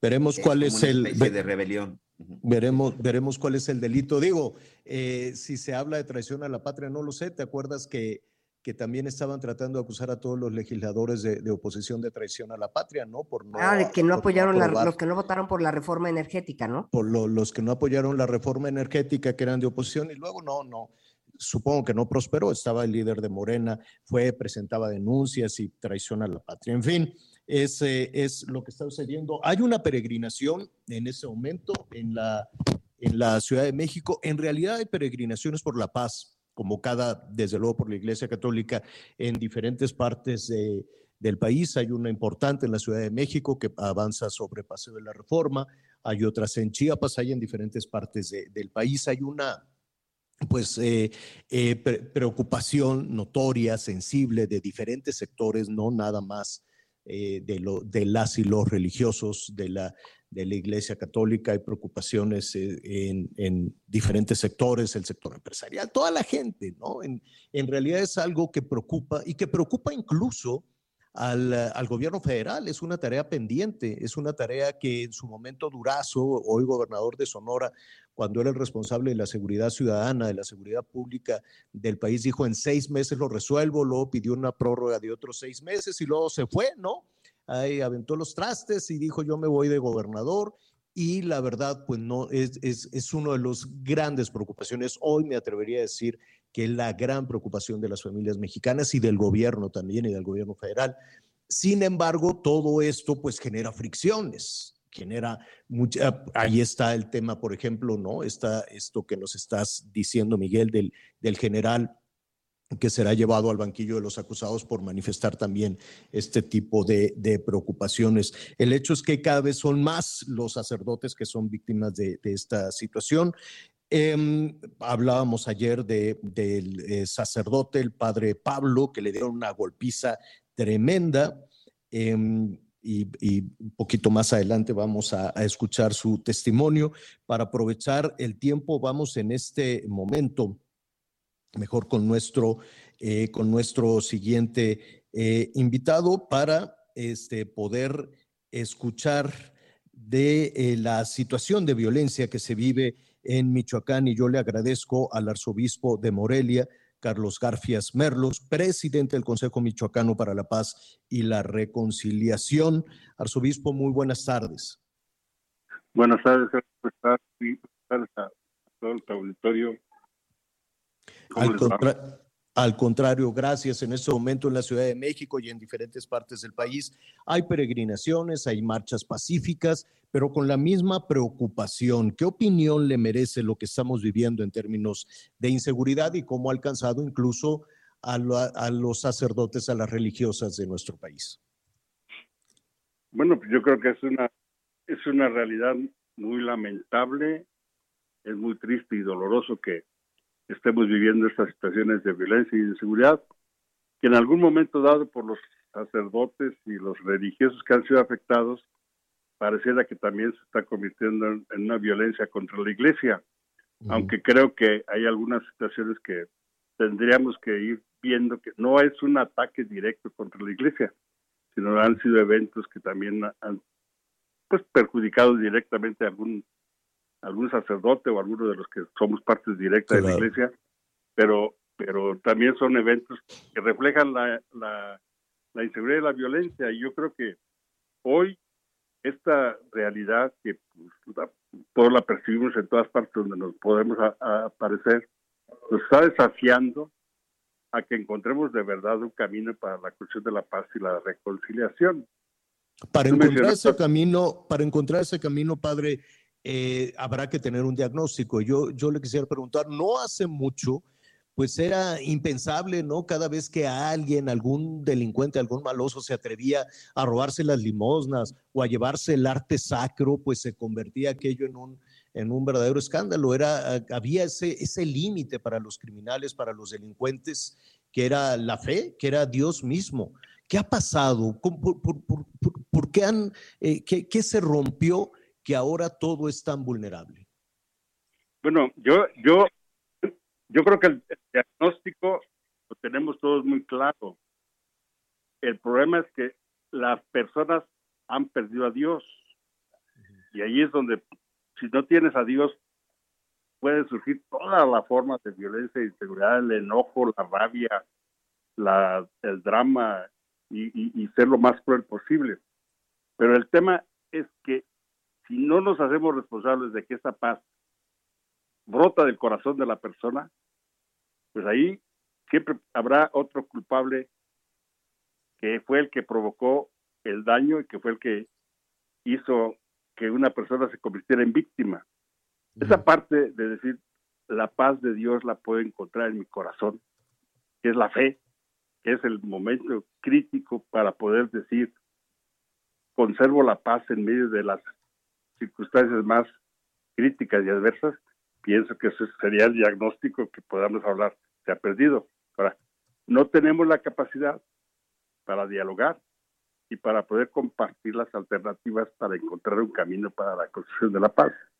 En lugar de esto, pues nos ponemos a, cada quien a, de, a, decir que el otro es culpable, que el tiempo anterior se agredió, que en el otro periodo no se hizo lo correcto.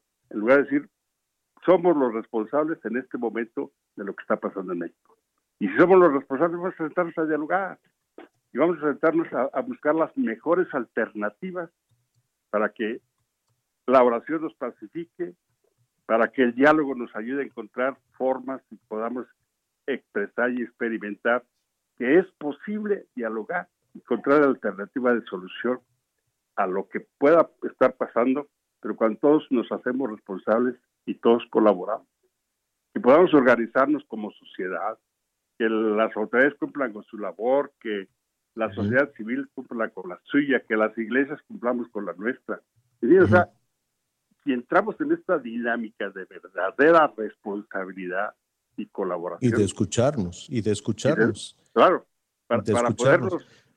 Padre, para poder... le quiero, le quiero pedir un, un, un, gran favor. Se nos viene el tiempo encima, arzobispo. ¿Nos puede eh, permitir unos minutitos en un corte para regresar a hablar el diálogo con quién y cuál es la situación después de tanto tiempo y de tanto esfuerzo que se está viviendo en Michoacán? Con mucho gusto, sí, con mucho gusto.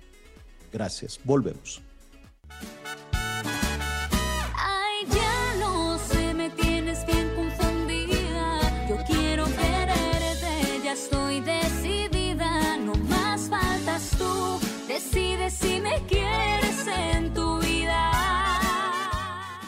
Conéctate con Ana María a través de Twitter, arroba Anita Lomelí. Sigue con nosotros. Volvemos con más noticias. Antes que los demás. Todavía hay más información. Continuamos.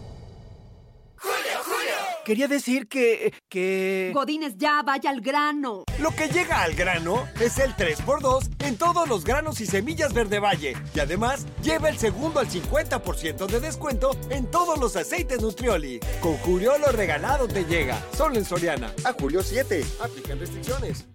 En el mar ahora la vida es más segura. Las capitanías de puerto supervisan que las embarcaciones respeten el área de bañistas la velocidad permitida y la capacidad de pasajeros a bordo. No olvides el uso del chaleco salvavidas. Si vas a zarpar, avisa a la Capitanía de Puerto y consulta la información meteorológica. Acércate a las capitanías de puerto. Con ellas en el mar la vida es más segura. Secretaría de Marina. Gobierno de México. Muy bien, eh, regresamos con usted. Yo le agradezco al arzobispo de Morelia, Carlos Garfias Merlos, además presidente del Consejo Michoacano para la Paz y la Reconciliación, esta conversación y que nos esperara estos, estos minutitos, arzobispo. Eh, padre, estamos eh, a propósito de la experiencia vivida en Michoacán, ese entrañable, bellísimo, querido Michoacán, lleno de cosas buenas, lleno de bellezas eh, naturales y, de muchísima historia, y que sin embargo está pues arrastrado por la violencia desde hace muchísimo tiempo. Desde esa experiencia, ¿qué propone usted como presidente del Consejo para la Paz y la Reconciliación? Desde, desde, desde esta experiencia que estás expresando, tenemos trabajando poco más de dos años y medio en la en el funcionamiento del Consejo Michoacano para la Cuestión de la Paz y la Reconciliación. Allí está integrado este consejo por representantes de la sociedad civil, representantes de la academia, representantes de las diferentes religiones, representantes de los diferentes sectores de la sociedad, eh, campesinos, indígenas, los pueblos, los pueblos que tienen un régimen de usos y costumbres, en fin, o sea, hemos buscado generar una participación ciudadana y estamos en relación y en diálogo con el gobierno federal a través de la, de la unidad de reconstrucción tejido social y, y de asuntos religiosos y también con el gobernador del estado, con el secretario de gobierno del estado de Michoacán, con las dependencias propias y estamos también en, relación con, con las autoridades municipales. Hay una representación de presidentes municipales para que podamos tener este Consejo Michoacano para la Cuestión de la Paz y la Reconciliación. Y en ese sentido, estamos funcionando en seis ejes. Un eje, educar para generar una cultura de paz. Un segundo eje, atención a las víctimas de la violencia, sobre todo a, a, los, a los que están más dañados con los centros de escucha, a las personas adictas con los centros de atención y de rehabilitación para personas adictas. Un tercer eje de economía social y solidaria y estamos implementando un eje para las emergencias en situaciones de crisis como lo que ahorita está pasando en México con el tema de los sacerdotes asesinados en Chihuahua, con el padre golpeado aquí en Michoacán, con todas las demás expresiones de violencia que se están dando, ¿cómo podemos generar? Por un lado, acompañamiento, consuelo, solidaridad con quienes están más dañados. Y por el otro lado, ¿cómo podemos involucrarnos más concretamente las autoridades con la sociedad civil y en ese sentido las iglesias?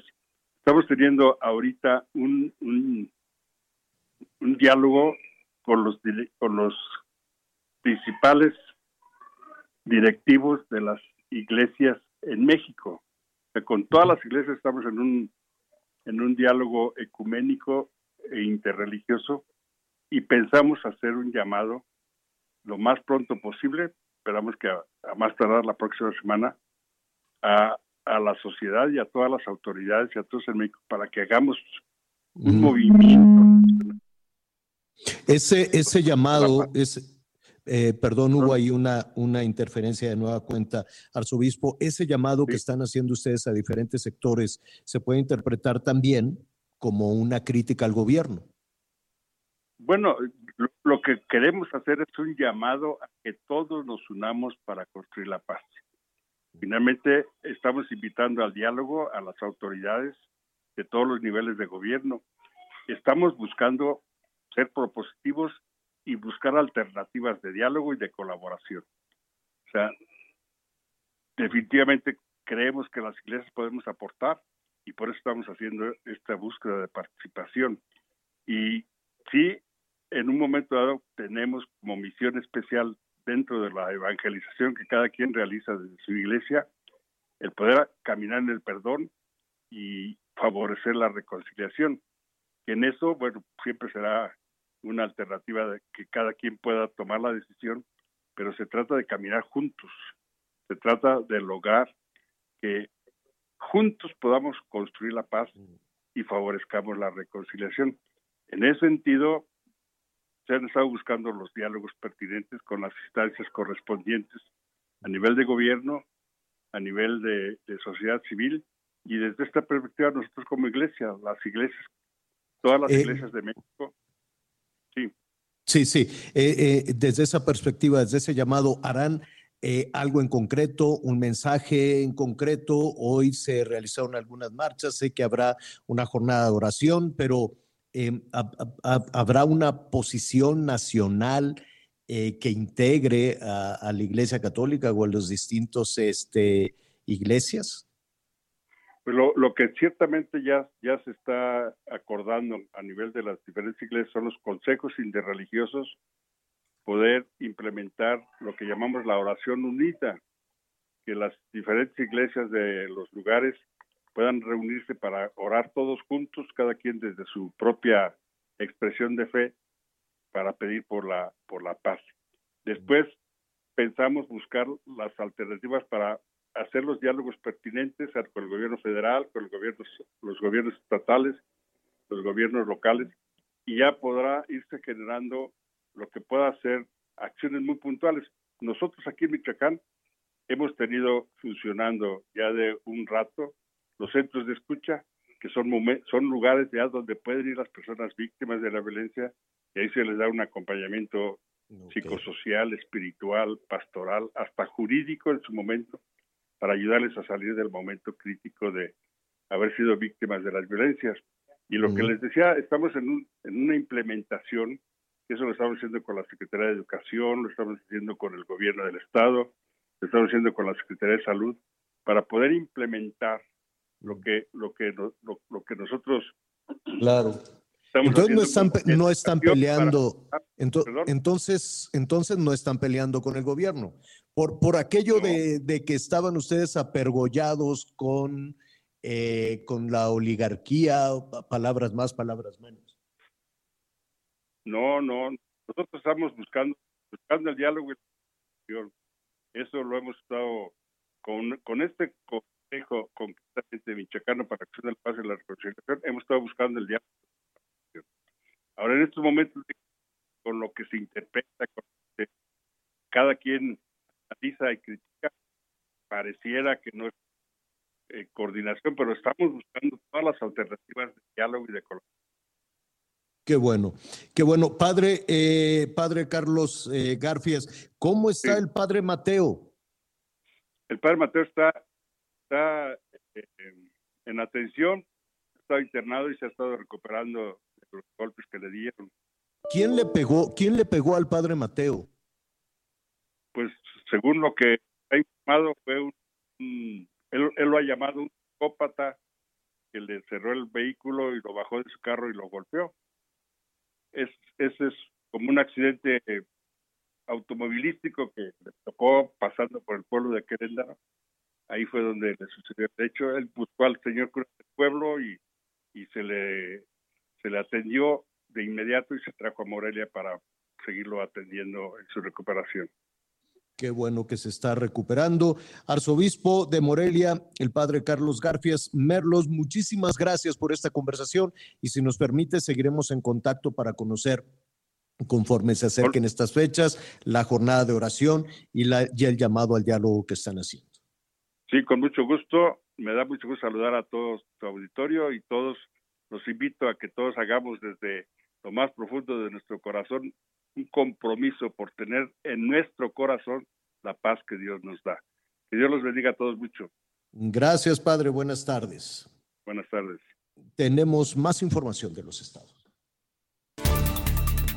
La lluvia que cayó la tarde de este lunes en la zona metropolitana de Guadalajara dejó al menos 30 árboles, seis de los cuales cayeron encima de vehículos. En distintos puntos, la precipitación duró apenas una hora y la zona en donde se concentró la mayor cantidad de lluvia fue Plaza del Sol, en donde también se registraron rachas de viento que alcanzaron los 85 kilómetros por hora, seguido de la zona de El Fortín con rachas de 82 kilómetros por hora. Desde Guadalajara, Mayeli Mariscal. En Nuevo León, como parte de las acciones para cuidar y preservar el agua, Agua y Drenaje de Monterrey instaló 2.092 reductores de agua en casas y negocios, considerados de alto consumo, logrando un ahorro de 125.000 metros cúbicos de agua durante el mes desde que arrancó dicho programa. Se trata de una labor realizada entre la paraestatal y la Secretaría del Trabajo del Estado, que realizaron inspecciones en distintos negocios para verificar el buen uso del recurso, en un programa que arrancó desde el pasado 4 de junio. Informó desde Monterrey, Nuevo León, Daniela García. Este martes el huracán Bonnie categoría 2 continúa su desplazamiento desplazamiento paralelo a costas del Pacífico mexicano, localizándose al sur de las costas de Colima y Jalisco. El Servicio Meteorológico Nacional alertó que sus extensas bandas nubosas mantendrán lluvias fuertes acompañadas de descargas eléctricas en los estados de occidente, centro y sur del territorio nacional. Además, señaló que lluvias intensas podrían originar incremento en los niveles de ríos y arroyos, inundaciones y deslaves en zonas bajas de Jalisco, Colima, Michoacán, Guerrero y Oaxaca, informó Liz Carmona.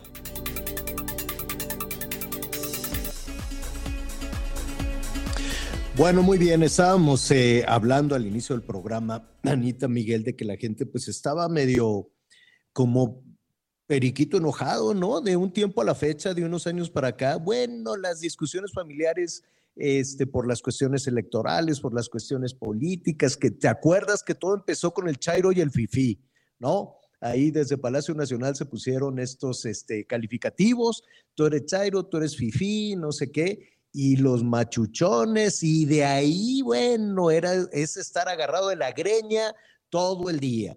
Después vino la pandemia y pues con, con, con, con el encierro, la incertidumbre, el miedo, todo esto, algunas personas pues no reaccionaban muy bien, vino todo el tema de violencia intrafamiliar terrible, ¿no? La gente en, pues sí, en hacinamiento por los espacios tan reducidos que hay, la gente cayó en pobreza, en pobreza extrema, pues se vino un infierno de calamidades brutales y detonaba la violencia, las mujeres pues quedó eh, en evidencia toda la deficiencia del sistema eh, judicial, los juzgados cerrados, no había quien atendiera los casos de violencia y aquello se convirtió en, una, en un asunto terrible.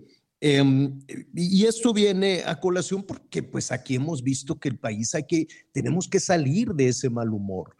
Tenemos que hacer a un lado todos los pleitos electorales y más en un país donde siempre tenemos elecciones, pues siempre nos agarran de la panza, nos agarran de la tripa todos los políticos y nos hacen enojar y vamos y votamos enojados o vamos y votamos con ira, lo que sea.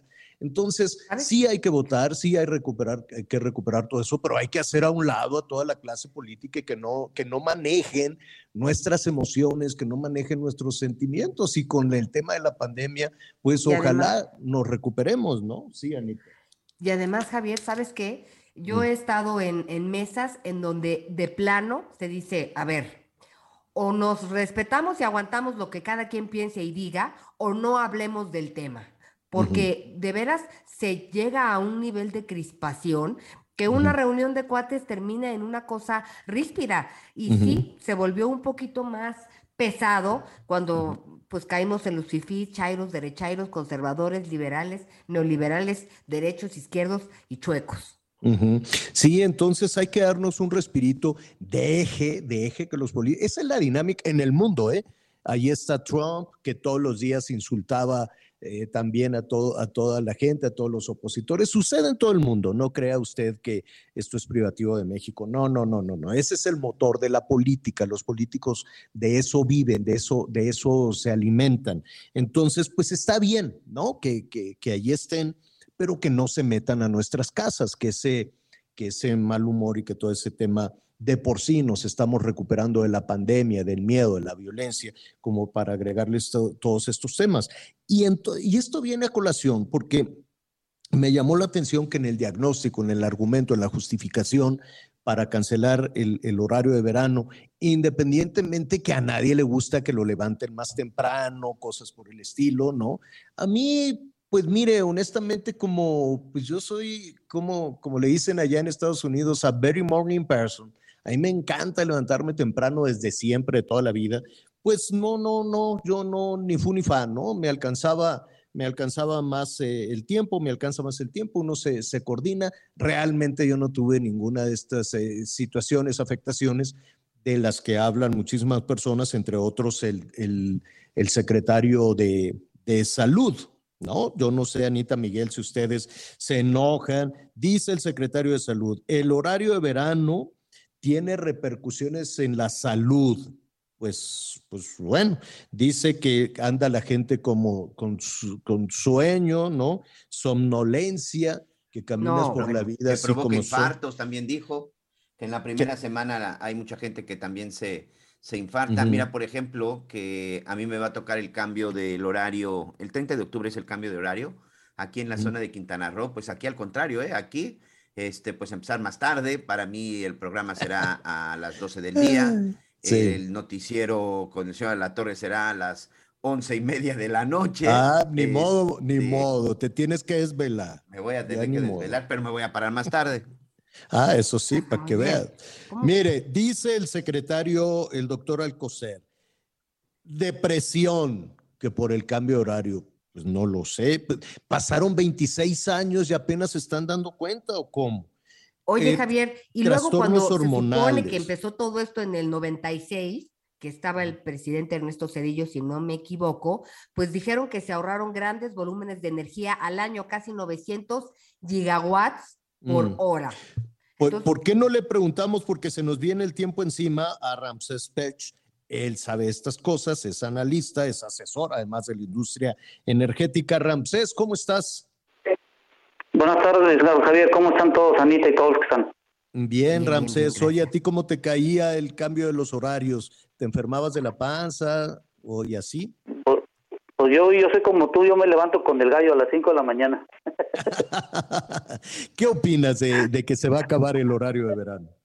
Bueno, yo creo que hay que dejar algo aquí algo importante. Miren, eh, nuestro socio comercial en Estados Unidos en marzo, ellos van a, ellos van a mantenerse con el horario de verano, es decir, van a tener más horas por la tarde y esto se va a continuar a partir de noviembre.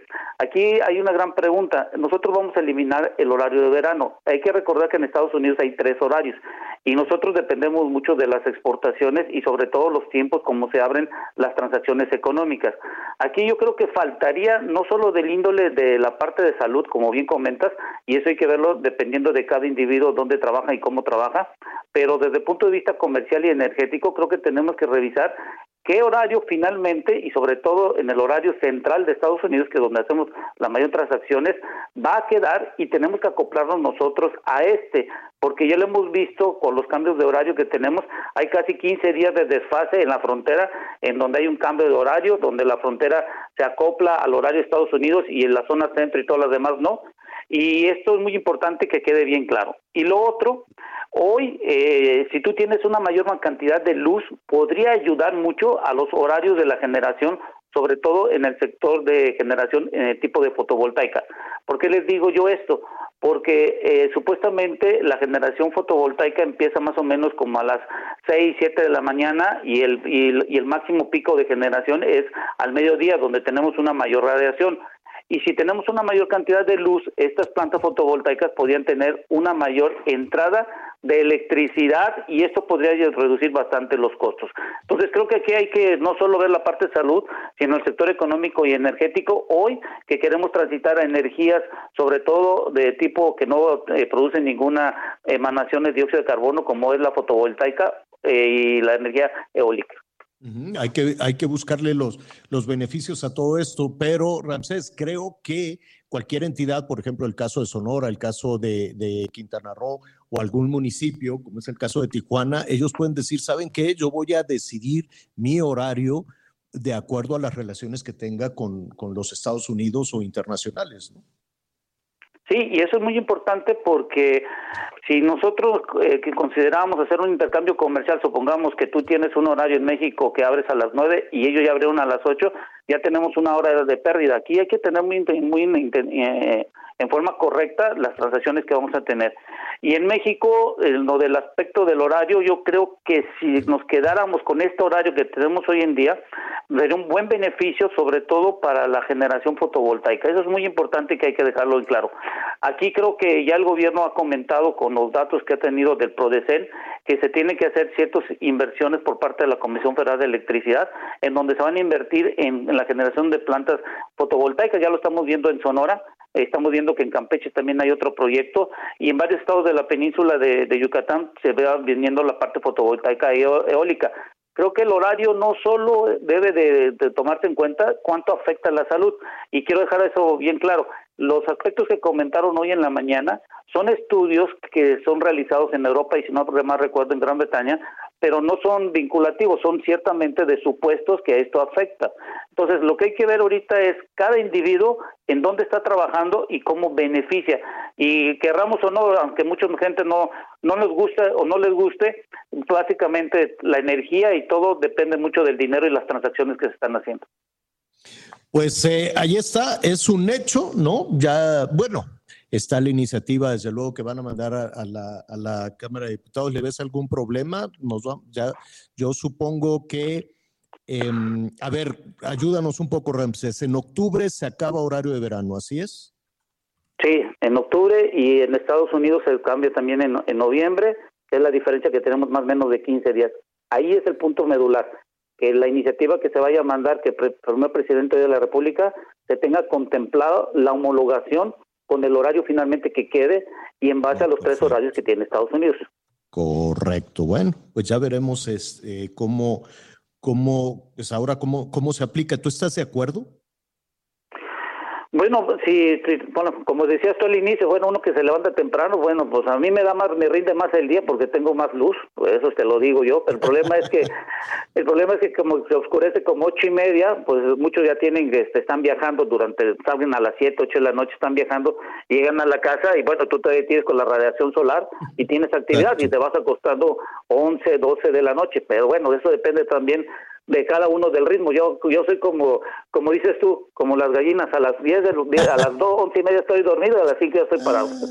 Ramsés, te agradecemos muchísimo, muchos temas que hablar contigo. Si no tienes inconveniente, entre otros, pues ahí está Dos Bocas, que nos gustaría conocer tu opinión. Pero hoy nos quedamos con el horario de verano. ¿Mm? Sí, los dos bocas es un, es un es un buen tema que podemos tener y sí podemos lograr la autosuficiencia, pero con ciertas condiciones. Perfecto, Ramsés, te agradezco muchísimo. Que tengan buen día y cuídense. Gracias. Oiga, ya nos vamos. Ya nos vamos y saben a quién, Anita Miguel, este, si quieren ir a Londres o a Milán o a algún otro lugar de Europa, este, quieren ir al concierto del Buki. No sabes cómo lo está rompiendo el Marco Antonio Solís, el Buki. Lleno, lleno en Londres, lleno en Milán. Y aquí andamos con el bebito Fiu Fiu. ¿Qué es eso? Lleno, fíjense, a ver si mañana, a ver si mañana retomamos eh, esta, esta situación. A mí me da muchísimo gusto. Este, están en una gira en London Palladium. No sabes, ¿eh? Ya la reventa, cachetadas, todo el mundo de pie así, pero recuerda, no, yo no sé, con el acento british, este, le fue súper bien. Pero ya mañana lo vamos a retomar. Felicidades a Marco Antonio Solís que anda de gira por allá en Europa. Ya nos vamos, viene un chaparrón, va a llover fuerte, Anita Lomelí. Hay que cuidarnos y recuerden que no hay que bajar la guardia. No, no, no, el cubrebocas, Miguelón.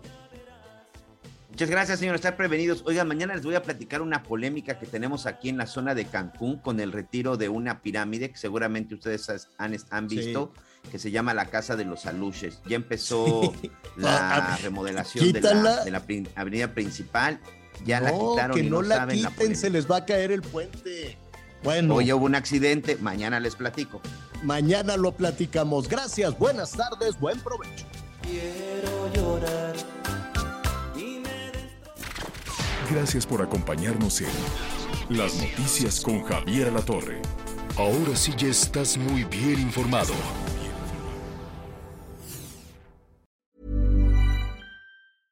Want flexibility? Take yoga. Want flexibility with your health insurance? Check out United Healthcare Insurance Plans. Underwritten by Golden Rule Insurance Company, they offer flexible, budget friendly medical, dental, and vision coverage that may be right for you. More at uh1.com.